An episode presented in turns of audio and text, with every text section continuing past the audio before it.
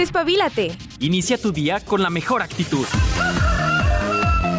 El gallo. Tu despertador del buen humor.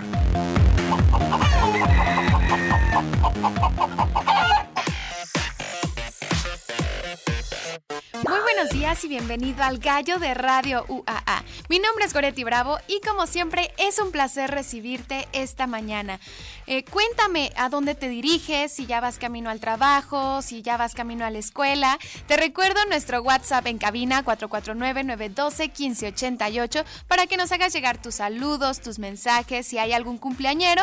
Aquí en El Gallo nos encanta cantar las mañanitas.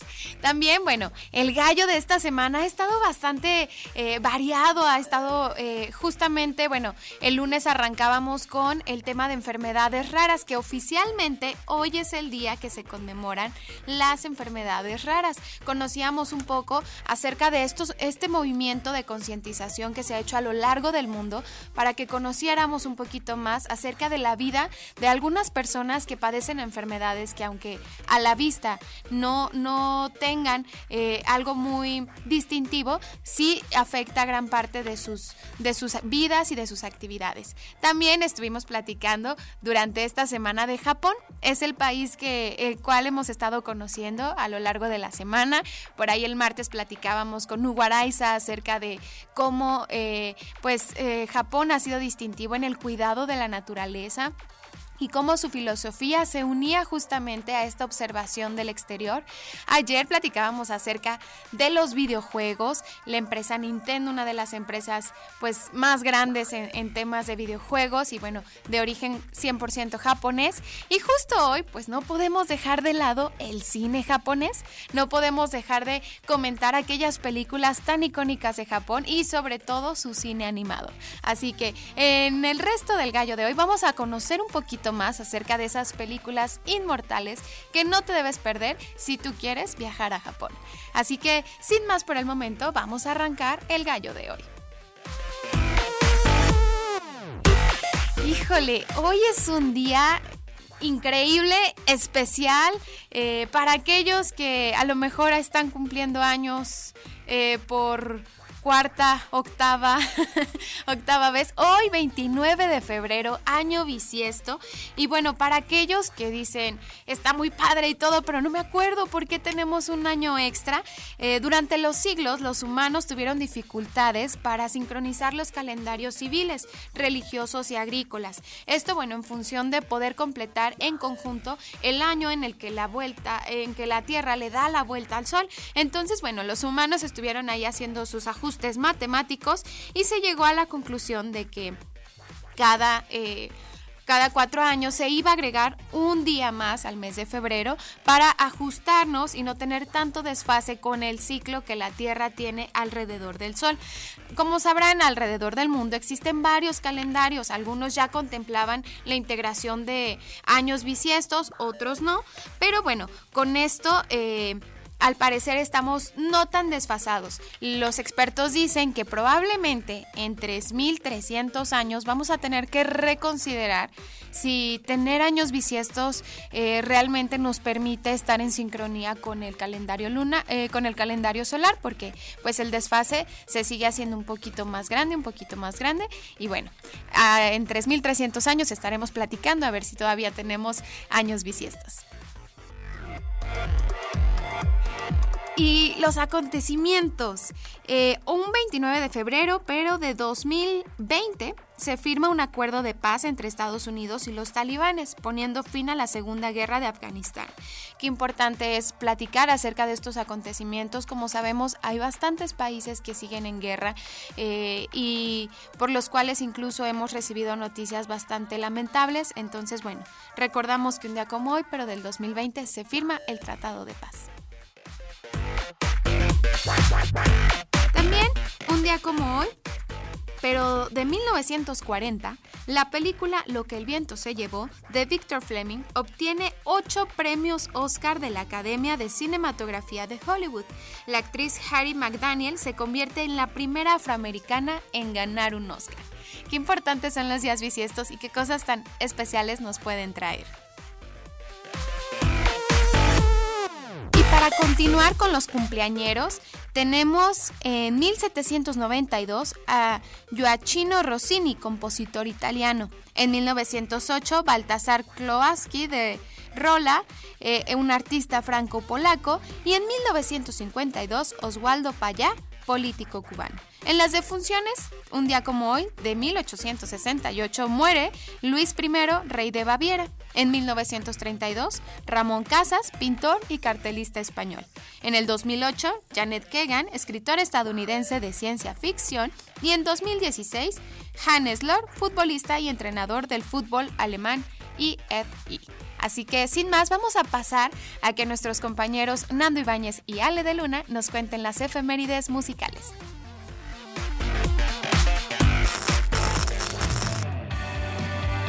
Porque sin esto la música no sería nada de lo que es ahora. Escándalos, estrenos, nacimientos, muertes y más eventos los podrás escuchar de este, tu pseudo músico de confianza. Así que, a darle play.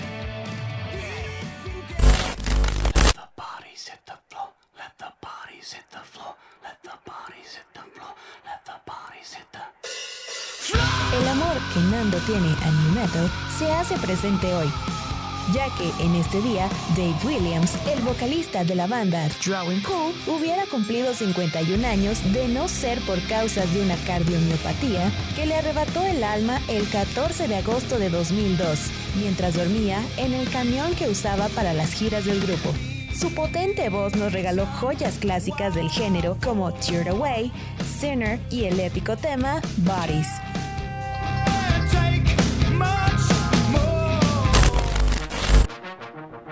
Los autos y la música han tenido una relación muy estrecha y esta vez no es la excepción. Ya que el 29 de febrero nació Ja Rule, actor y rapero estadounidense que entre tantos éxitos y polémicas participó en la primera cinta de Fast and Furious, no solo interpretando a Edwin, sino que colaboró en el soundtrack de la película con algunas canciones como Furious y Life Ain't a Game.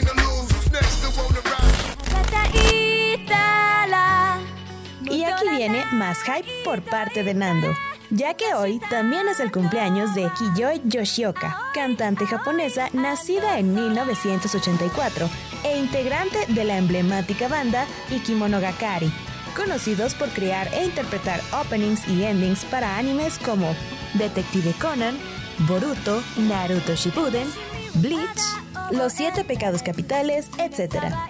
Sin dudarlo, la voz de Kiyoe siempre será parte de nuestros corazones.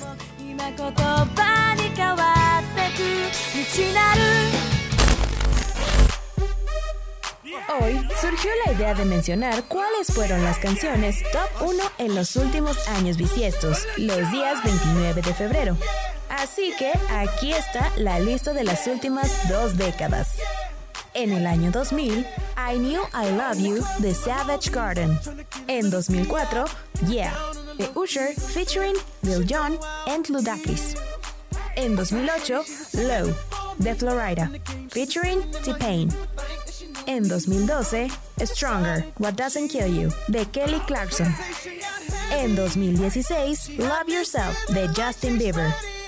En 2020, The Box, de Roddy Rich. Así que, para iniciar el día de hoy junto con la temática, vamos a escuchar esta increíble canción del grupo Ikibonogakari. Siente esta armonía vibrar en sus corazones. A nombre de Nando, les envía saludos. Yo soy Ale de Luna y no te despegues. Sigue escuchando El Gallo.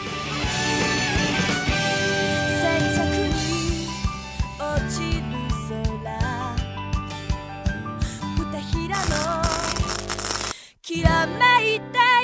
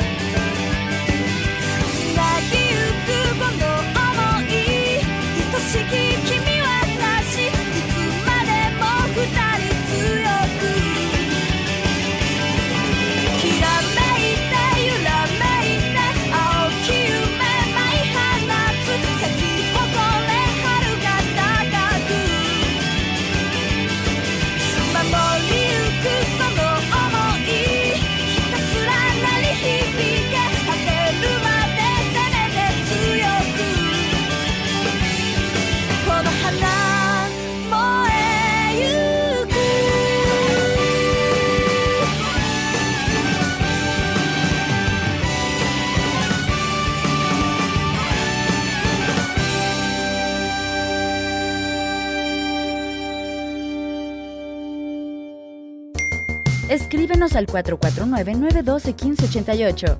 Hashtag Proyección de la Voz Universitaria.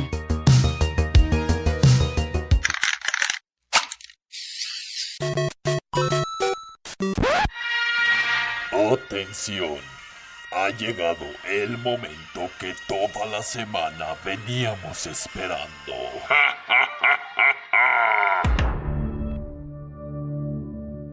¡A trabajar!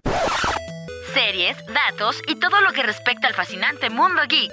¿Más trabajo?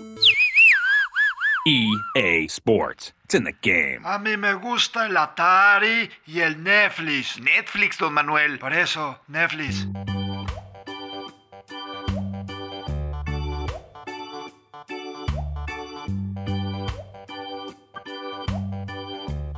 Ohayo gozaimasu. Watashi wa Dani de León des. Raito, cámara, action. Prepara tu asiento, las palomitas y el refresco, que hoy hablaremos del Nihon Neiga, o cine japonés.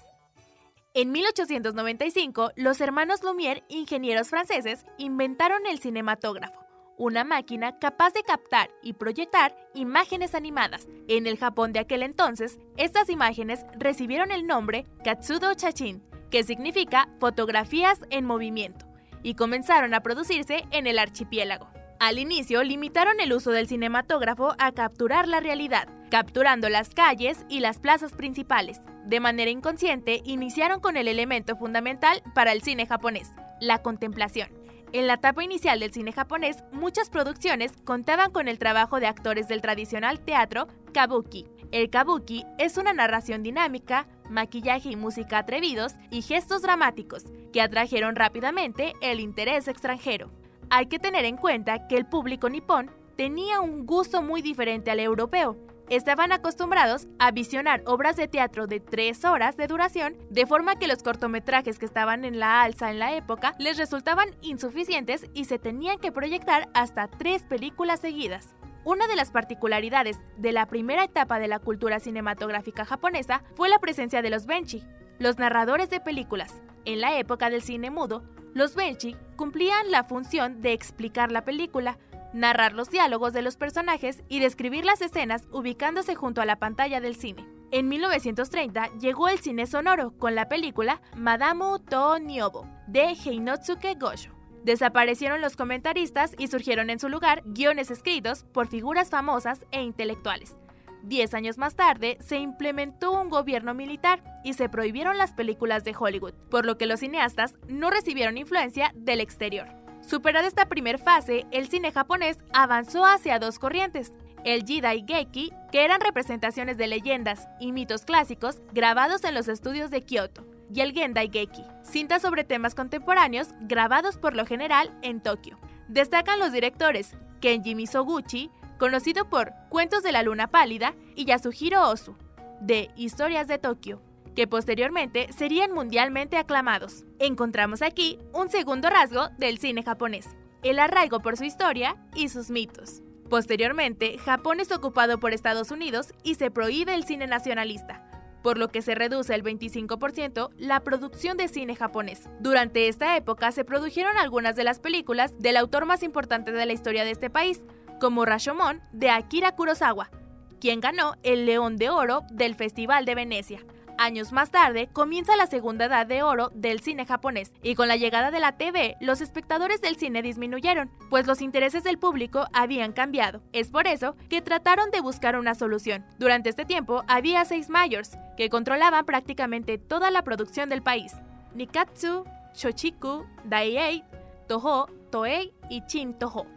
Una de las características del cine japonés son los efectos especiales, y el padre de las películas de este género es Eiji Tsuburaya, conocido por títulos como Godzilla y Ultraman.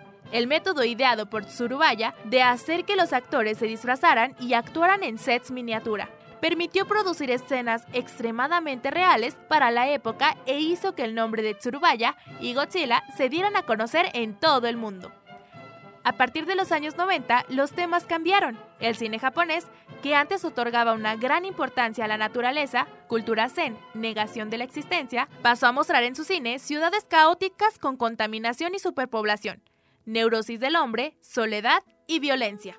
El cine japonés de animación surgió también en los años 90, con Hayao Miyazaki a la cabeza. Suya es El viaje de Chihiro, primera película de animación japonesa en llevarse un Oscar y en ganar el Festival de Berlín. Uno de los cineastas más influyentes de Japón es Takechi Kitano, también conocido como Beat Takechi. Kitano es un director, actor y cómico, conocido por sus películas de Yakuza y sus personajes icónicos. Su película Hanabi ganó el León de Oro en el Festival de Cine de Venecia en 1997 y es considerada una de las obras maestras del cine japonés contemporáneo. Japón siempre ha absorbido de forma flexible muchos elementos de diferentes culturas y sigue creando nuevas producciones al tiempo que busca inspiración en su propia historia. Espero que estés disfrutando del Nihon Eiga. Yo soy Dani de León y sigue escuchando El Gallo, o en japonés, Erugaru Kikitsu Kudasai. Saki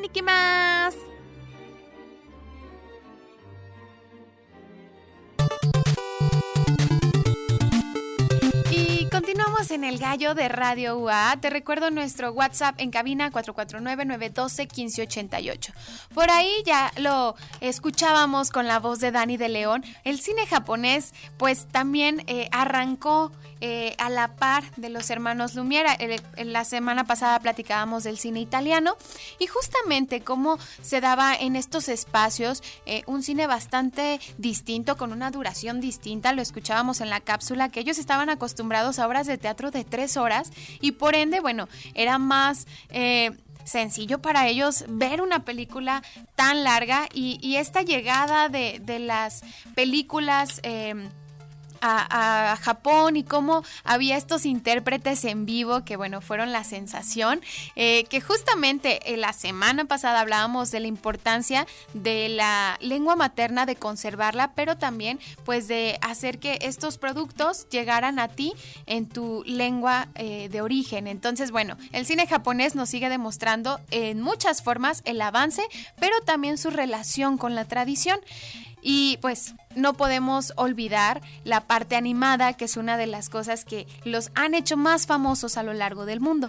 Pero para platicar de ello, tengo el gusto de presentarles eh, que me acompaña en cabina Leonardo Joaquín. Hola, buenos días, Leonardo. Hola, un gusto. Él es estudiante de la carrera de cine. Eh, ¿En qué semestre vas? Ah, en octavo, ya próximo a salir en diciembre. ¡Wow! Próximo licenciado en cine y seguramente con pues ya todo un recorrido escolar, académico, que hoy nos vas a compartir porque él es una persona 100% fanática del cine japonés. Ah, sí. Bueno, un gusto estar aquí. Muchas gracias por la entrevista. Y como te comentaba, la verdad nunca creí que ser fanático de, del anime me traería una entrevista, así que estoy muy agradecido. Pues sí, yo, yo empecé con pues no con tal cual el cine japonés, sino con el hecho de, pues sí, consumir animación, anime. Y esto fue lo que vino acarreando el hecho de que me interesara más por la cultura, por cómo se vive, por sus formas de vida. Entonces ya a raíz de entrar a la carrera, yo ah, en materias como introducción al cine mundial, ahí es donde tuve como la primera empapada de, ah, entonces no solo es animación, también es esto y esto y esto otro. Entonces ahí recuerdo una película ah, que nos pusieron que se llamaba ah, Hiroshima Mon Amour, ah, que trataba como el hecho de, pues tal cual como dice su nombre, recorrer esta ciudad que estuvo devastada por la Segunda Guerra Mundial y darle como un enfoque romántico al espacio de la ciudad contado a través de el amor de una pareja. Entonces eso te dice, wow, o sea, toman un hecho traumático, lo transforman y a posterior, o sea, esa película ya es emblema de, de su cultura. Entonces se adueñan de hasta las catástrofes, que eso también es muy típico de la animación y no sé, siento que es algo muy interesante de analizar. Así es, y justamente como lo mencionas, eh, Hiroshima Mon Amour es de las películas eh, de culto que podemos señalar ahora en relación a conocer un poco eh, Japón. Lo mencionábamos en la cápsula, eh, algo que tienen los japoneses es la contemplación del espacio, la contemplación de las imágenes y, algo que ha sorprendido mucho en el tema de la animación es que podemos encontrarnos largometrajes y, o series animadas con bastante detalle en todo su, su animación. O sea, pareciera que genuinamente estás viendo ese paisaje en vivo y en directo y es porque los japoneses tienen mucha atención al detalle.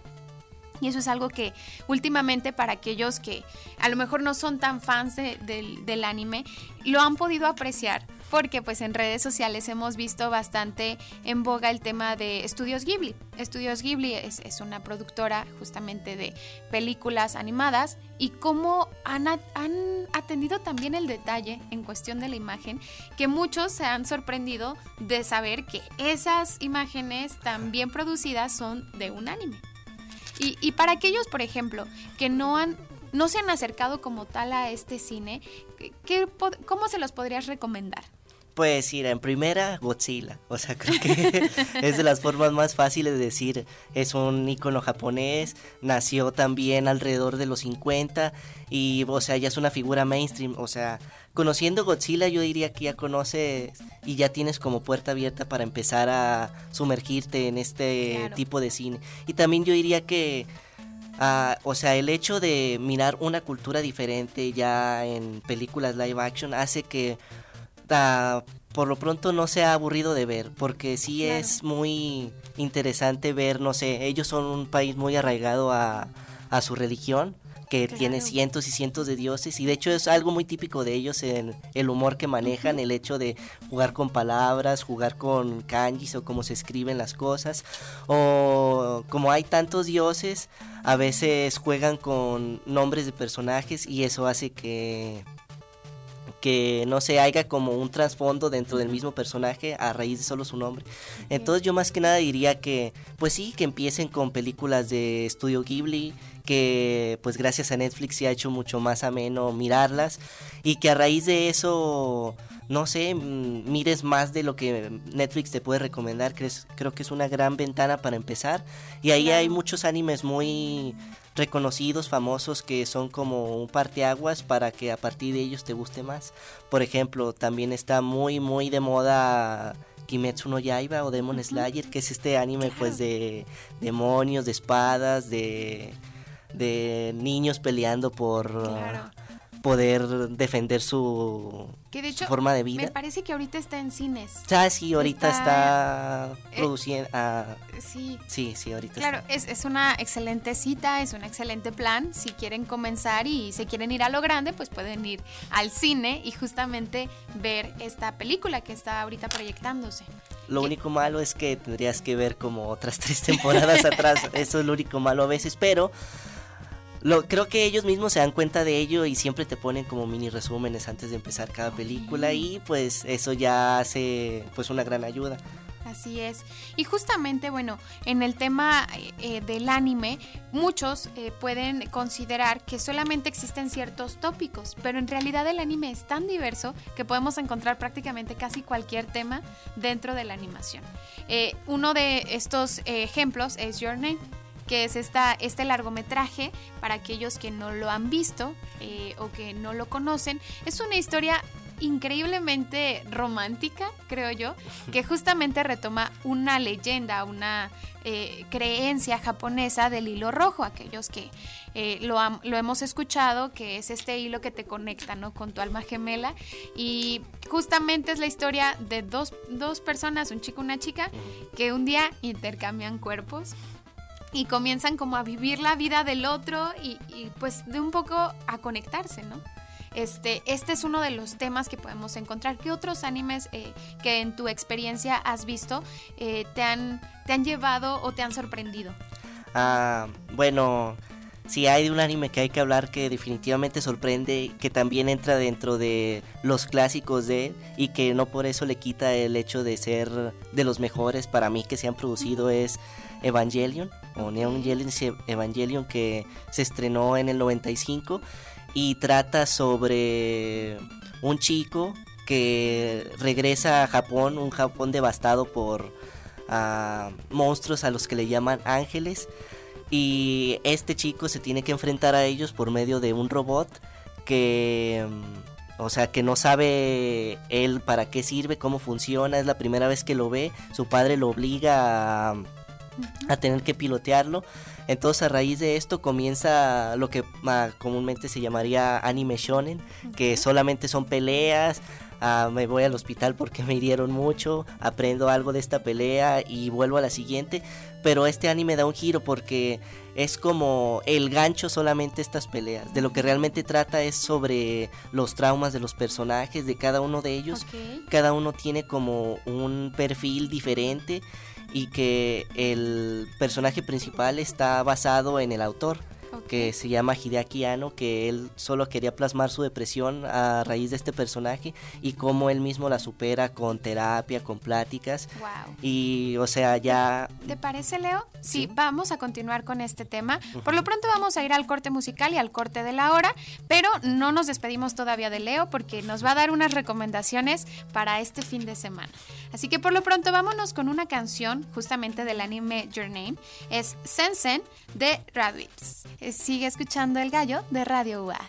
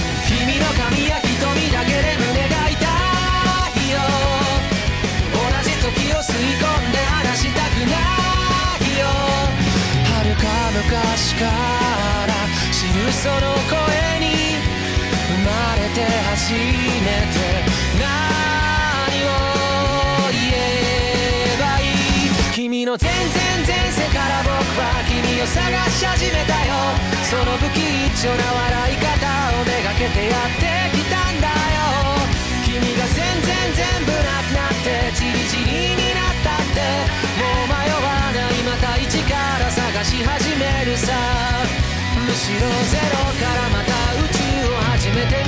今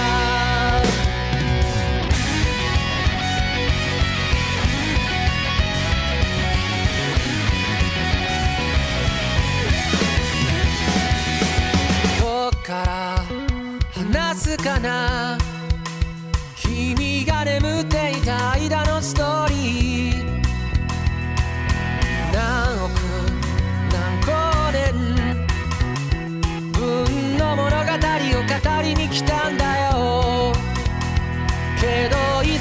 姿この目に映すと君も知らぬ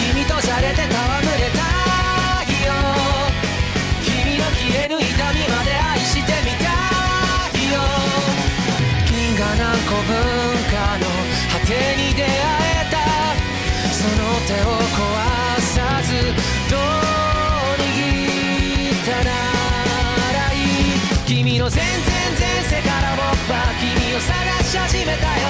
その騒がしい声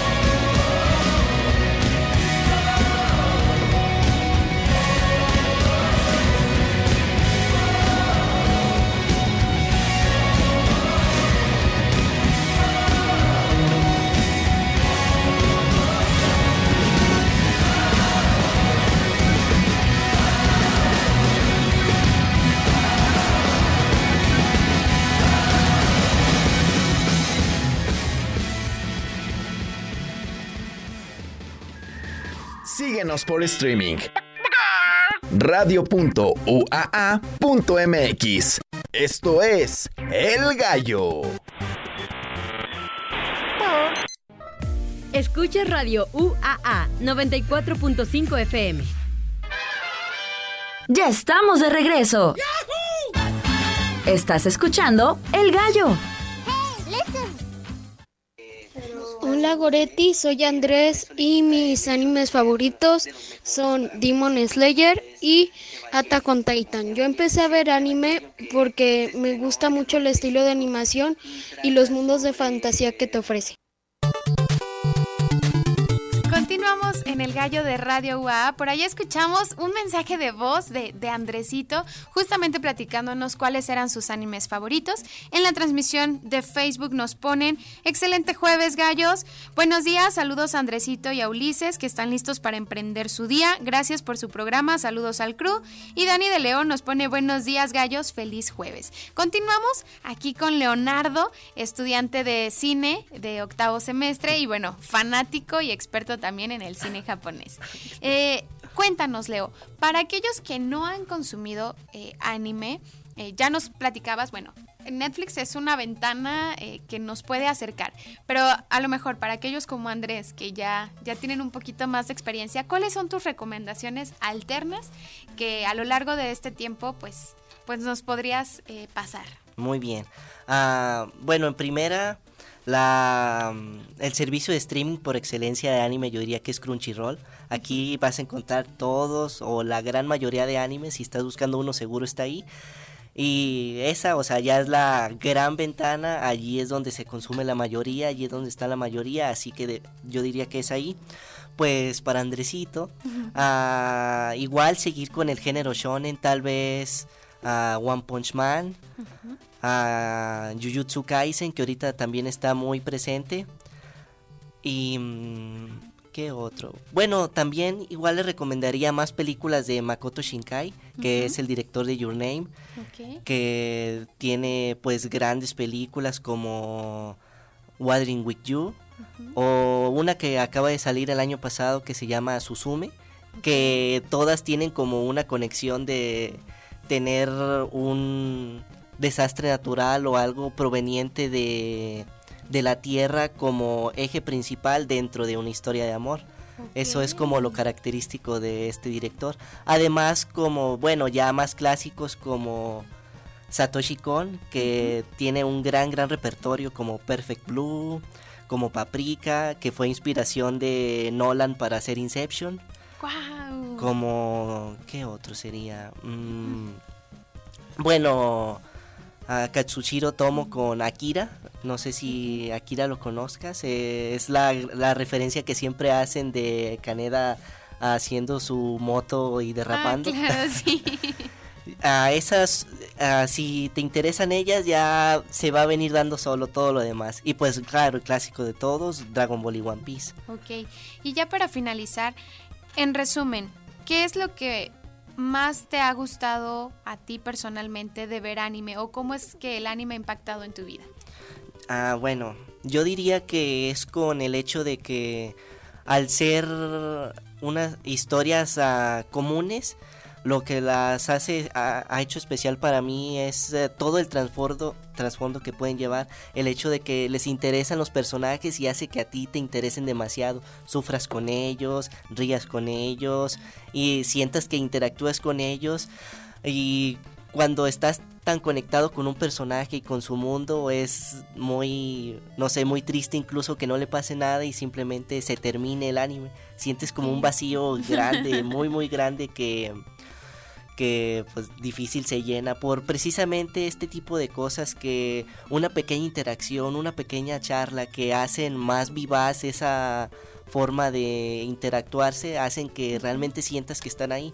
Por ejemplo, a Keion, que es un anime escolar que es de chicas que quieren hacer una banda en su escuela, tú dirías, bueno, ¿qué tiene de interesante eso? Pues precisamente es esa interacción con las entre las chicas que hace que realmente sientas que están ahí, que no lo sientas como un personaje. Y es gracioso porque o sea, encima ni siquiera es un personaje que te puedas encontrar en la calle o puedas decir, ay, Brad Pitt hizo esta película y me lo encuentro y le pido que vuelva a recitar diálogos porque, o sea, nunca te los vas a encontrar, no existen, pero es esta interacción lo que hace que sientas que te puedan acompañar y que sus errores puedan también servirte de aprendizaje para ti.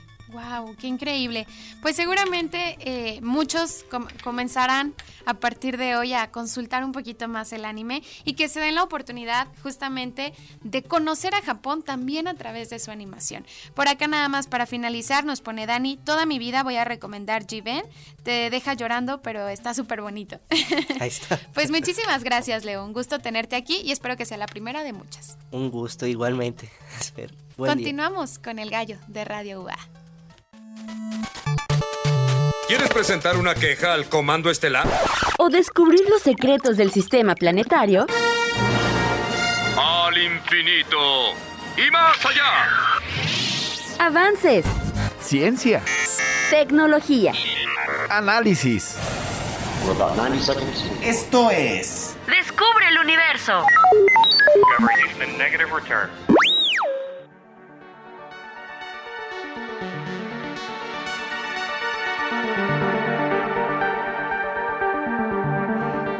Continuamos en el gallo de Radio UA y como ya lo escucharon, siempre el cine se conecta con la ciencia y justamente los japoneses nos han llevado muchas veces a la luna, nos han regalado justamente avances tecnológicos destacados, pero para platicarnos acerca de ellos siempre es un placer recibir a Julien Potier. Buenos días, Julien. Hola, buenos días, Gorti. Pues sí, efectivamente, pues los japoneses no se han quedado atrás, la verdad, este, ahora sí en la exploración espacial, e incluso más bien se han adelantado en algunas áreas de la exploración, en particular, pues eh, ya casi son los especialistas en misiones a asteroides, y han hecho dos, eh, en particular este que se llama Hayabusa, eh, y este, que han traído incluso antes que la famosa misión Osiris, Rex de la NASA, muestras también de asteroides. Este, básicamente la, la sonda hizo como un touchdown ahí sobre el asteroide, cogió una muestra y la pudo traer de vuelta a la Tierra. Eh, y ya se estuvo analizando incluso antes de que Osiris Rex pudiera regresar haciendo lo mismo. Eh, y pues son sí, pioneros en ciertas este, áreas, digamos, este, como que pues siempre buscan especializarse y decir, bueno, esto, al menos somos los especialistas en esa parte. Obviamente es difícil alcanzar NASA en todo lo que abarca, pero pues han, destacado en muchas partes. En particular hay una eh, misión que se acaba de lanzar la semana pasada, el 18 de febrero, eh, que se llama ADRAS J, J justamente es por Japón, y este, que, que tiene un enfoque bastante interesante porque esta este, es la primera etapa de un esfuerzo que, que apunta a eh, disminuir lo que es la basura espacial. Que es, bueno, desgraciadamente los seres humanos tendemos a exportar nuestros problemas más allá del planeta ahora y pues estamos generando mucha basura espacial, es decir, pues pedazos de cohetes que se quedan orbitando después de liberar su, su satélite, su carga. Eh, o este, pues ahora sí satélites justamente más bien ya defectuosos que ya no funcionan, que siguen orbitando durante mucho tiempo. Poco a poco pues, las, las, órbitas van decayendo porque resulta que la Tierra no está perfectamente esférica, tiene pequeñas este, pues digamos zonas más densas que podríamos llamar como anomalías gravitacionales que hacen que poco a poco la órbita va decayendo y naturalmente después de un largo tiempo terminarían desintegrándose en la atmósfera. Pero el problema es que muchas veces el, tiempo para que pase eso es muy largo y entonces se van acumulando y acumulando porque la verdad es que no hemos parado, más bien hemos acelerado y acelerado en lanzar eh, satélites en la órbita terrestre. ¿no? Sí, conectando otra vez con el cine, si han visto la película de Gravity, pues básicamente la, la, trama es esa, ¿no? Que hay pedazos de basura espacial que pegan contra la estación espacial y entonces se desencadena pues toda una epopeya para regresar a la superficie de la Tierra, que al final lo logra después de quedar destruidas dos estaciones espaciales, ahí Sandra Bullock, pero este, pues es eso. De hecho, hasta tiene un nombre desde los años 70 que empezó esa preocupación por la basura espacial, se llama el síndrome de Kessler, por Donald Kessler que lo formuló donde decía que pues efectivamente podría llegar un momento en que la órbita baja de la Tierra esté tan saturada que este, ya se volvería prácticamente imposible agregar más cosas o sería y sobre todo este cualquier colisión pues qué va a pasar ¿no? si tienes una colisión se, se libera más escombros y cada uno de esos escombros puede impactar otro objeto que va a crear otra colisión y otro más escombros y hacer, hacer como un efecto Una en- que podría arrasar con la mayor parte de los satélites en órbita baja de la Tierra de los cuales pues desgraciadamente hoy en día somos bastante dependientes para Claro. la tecnología la comunicación y muchas cosas Qué importante y justamente algo que ha tenido eh, este país en, en particular es que ha sido muy resiliente, ¿no? En temas tanto políticos como eh, mm, en temas generales, en cómo se han integrado al mundo. Y qué importante es que ellos sean los, la punta de flecha para resolver un problema que por lo regular en, en temas espaciales, pues queremos ser los primeros en llegar, queremos ser los primeros en descubrir, pero también es necesario ordenar nuestro espacio, ¿no? Exactamente. Y creo que bueno, los japoneses, incluso aquí en la Tierra, también han Ujú. destacado en eso. ¿no? Siempre recordamos esas imágenes en el Mundial donde este, los Claro. japoneses recogen la basura al final del, del partido, sea de ellos o no. Y este, para dejar limpio, porque pues es algo que es parte de su cultura a final de cuentas. Eh, y entonces en el espacio pues están ya con esto. Entonces esa misión ya se acercó a un pedazo de cohete justamente japonés que ellos tienen bien identificado y se va a quedar, ahorita es como una misión de reconocimiento, va a estar viendo cómo está eh, el objeto, este, si por ejemplo podría estar girando este, por alguna razón, este, alguna, algún meteorito que lo haya pues, eh, puesto a, a girar. Y entonces para ver a partir de, de- de ahí, en la segunda fase de, de esa misión, con seguramente más Ujú. lanzamientos, cómo se podría este, pues manejar Claro. ese, ese escombro, esa, esa basura espacial, para que pues, bueno, probablemente la, man- la manera más sencilla de librarse de él es empujarlo lo suficiente para que la órbita decaiga rápidamente y se desintegre en la, en la órbita, entonces, en la atmósfera. Eh, Otros problemas, bueno, aparte de, los, de la Ujú. actividad intensa que se ha tenido para que ha generado muchísima basura espacial, también hay algunos países con, como Estados Unidos, eh, China, la India, Rusia, que han estado ya probando armas antisatélites. Entonces también estamos exportando la guerra al espacio ya. Todavía no se ha dado, obviamente, pero ya están probando armas con sus propios satélites, este, pero este, obviamente pues esas destrucciones también liberan una enorme cantidad de escombros que pues bueno, po- ponen en peligro un poquito todo lo que se, se encuentra por ahí, incluyendo pues el único lugar habitado en esa parte que es la Estación Espacial Internacional. Wow, qué increíble. Eh, justamente también siempre hemos sabido que Japón tiene estas habilidades para la guerra eh, bastante También. destacadas. Así que vamos a continuar platicando y por lo pronto vámonos a un corte musical con eh, la canción Hana de Fuji Kase.「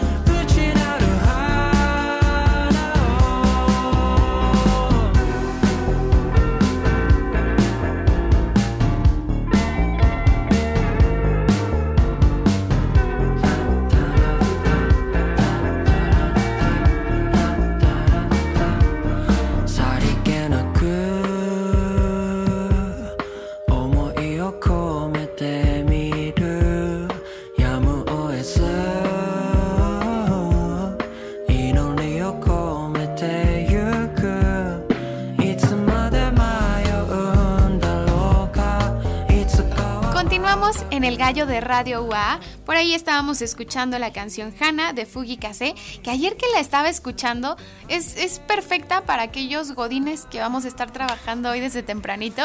Te pone de buen humor y, y te ayuda a concentrarte. Continuamos aquí con Julien Potier, que justamente nos estaba platicando acerca de los proyectos que Japón tiene para el espacio, eh, la recolección de basura, eh, desafortunada o afortunadamente ya no sabría cómo mencionarlo, pero el tema de la guerra sigue presente y bueno, también por ahí se siguen haciendo esfuerzos. Pues sí, la verdad es que sí ha, destacado en, en, esos aspectos, ¿no? Este, digo, no es una agencia espacial tan grande obviamente como la NASA, pero por ejemplo una parte de la Estación Espacial Internacional es japonesa, uh -huh. eh, entonces pues ha, ha, tenido esa colaboración también internacional muy importante uh, con, con, otras agencias, ¿no? Con la NASA, claro. con la Agencia Espacial Rusa, y, y, es un definitivamente uno de los este, de las naciones uh, importantes, digamos, claro. en, en el espacio. Así es. Y bueno, justamente eh, los japoneses no los podemos olvidar en temas espaciales. Eh, siempre han tenido pues también esta punta de flecha en muchas cosas y seguramente seguiremos conociendo más de los avances que tienen para el espacio. También nos tienes un aviso importante. Pues bueno, sí, recordarles, este, el día de hoy empezamos el, este, el curso de astronomía, que ya lo habíamos platicado hace unos 15 días. Eh, para lanzarles la invitación. Hoy empieza, el 29 de febrero, este, todavía hay lugares, eh, yo sé que acaba de llegar la quincena, supongo, entonces este, este, va ahí, todavía nos quedan algunos lugares, ya sea que se inscriban este, a, través, bueno, en, a través de Boletilán en línea o este, directamente en taquilla del Museo Descubre, empezamos a las 6, eh, entonces aquí los esperamos, un curso bastante completo de 45 horas, son 15 semanas, y, este, y bueno, igual a, Ale de los Ríos claro. ahí les puede platicar más, lo, lo ha tomado ya hace, hace un tiempecito. 人 Eh, entonces, pues bueno, ahí los esperamos para los que quieran aprender más acerca de todo lo que nos rodea. Así es, para todos aquellos que disfrutan, al igual que nosotros, de platicar acerca de temas espaciales. Si a nosotros nos falta tiempo para seguir platicando con Julián en el Gallo, seguramente en ese curso y con todos los colaboradores del museo podrán eh, aprender, conectar con personas que tienen el mismo interés por el espacio y quién sabe, de ahí pueden salir proyectos bastante interesantes. Así es, y créeme que aún con que tengamos tres horas de clase, muchas veces se nos hace cortito y nos falta el tiempo. Así es, pues muchísimas gracias, Julián. No, muchas gracias a ti. Vamos a continuar este, justamente platicando acerca del curso en el resto de las participaciones y bueno, ahí tienen una opción. Vamos cerrando el gallo de Radio UA.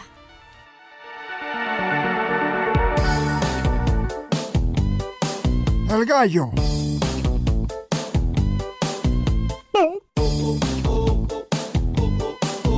Así soy yo bien.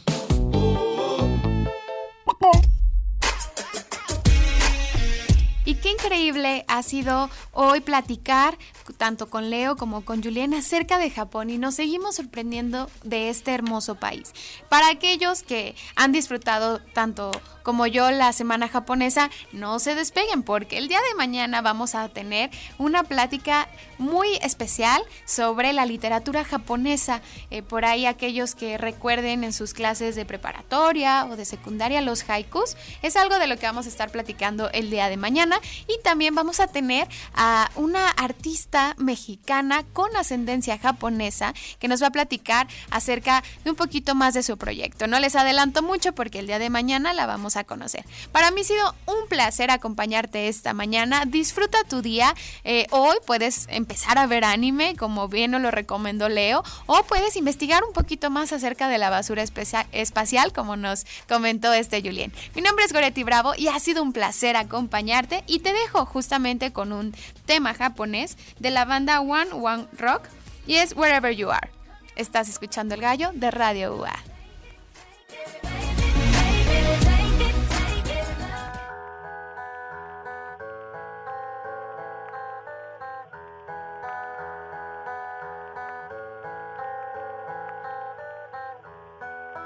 Oh